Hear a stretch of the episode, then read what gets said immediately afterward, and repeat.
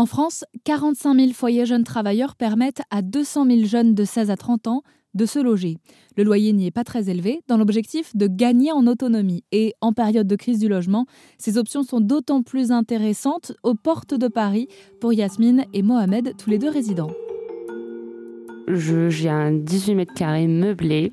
Je souligne bien le meublé. meublé et je paye 530, euh, pas de charge. Pas besoin d'avoir un abonnement ni euh, une box euh, internet.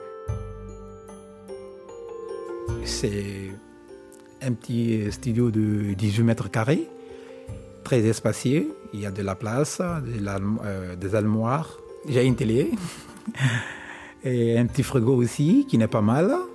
Franchement, c'est tout est bien structuré. Alors évidemment, dans un foyer jeune travailleur, il y a des règles à respecter pour vivre ensemble, car justement c'est ça l'enjeu, faire en sorte que tout le monde se rencontre et cohabite sereinement. Pourtant, Émilie, responsable de foyer jeune travailleur à Issy-les-Moulineaux et Meudon dans les Hauts-de-Seine, le reconnaît. L'image que nous avons des FJT est peut-être un peu biaisée. L'idée même du foyer, ça fait penser un peu à euh, dans l'imaginaire collectif à quelque chose d'un peu effectivement potentiellement insalubre, euh, où euh, il y aurait aussi potentiellement des gens qui seraient pas fréquentables, tout ça, tout ça. Alors doucement, on essaye de passer au vocabulaire suivant, c'est résidence de jeunes travailleurs. Tout de suite, ça change tout. Toutes les associations elles travaillent à, à, faire en sorte que les logements soient les plus propres possibles, les plus, les plus accueillants possibles, euh, de plus en plus, on travaille les projets en amont sur penser les espaces collectifs et individuels euh, justement dans ce sens-là. Il y a quelques endroits où je ne conseillerais, de ne pas aller, mais c'est euh, hyper réduit sur le nombre de résidences qui existent, vraiment. du coup, c'est un peu la première idée du FJT, au-delà du logement, c'est comment on va pouvoir créer une mixité, brasser le brassage des publics la plupart du temps, c'est géré par des associations qui sont gestionnaires et qui du coup développent cette idée qu'il euh, doit y avoir une mixité dans les lieux. Après, aux travailleurs sociaux sur place et aux équipes éducatives en règle générale, puisque je me considère aussi faisant partie de l'équipe éducative, à justement faire en sorte que les gens se rencontrent, comment on va gérer des conflits, particulièrement dans des espaces collectifs, donc nous, on a trois modalités. On a euh, rue de Verdun, où là, les logements sont complètement autonomes, dans le sens où euh, la kitchenette est euh, intégrée au logement.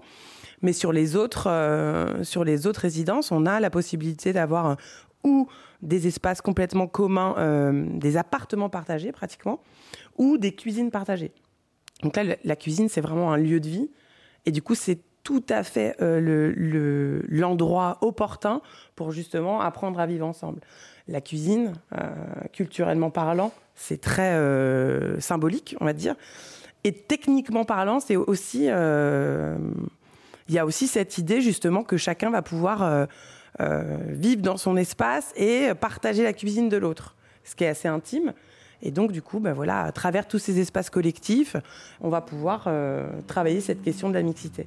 Mais c'est une, question complexe et tous les jours, je pense qu'on s'interroge sur comment on fait vivre les gens ensemble, comment on met du lien.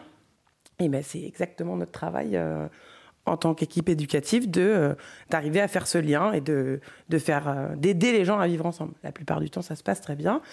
Et le conflit vient aussi être un support justement à ce travail-là.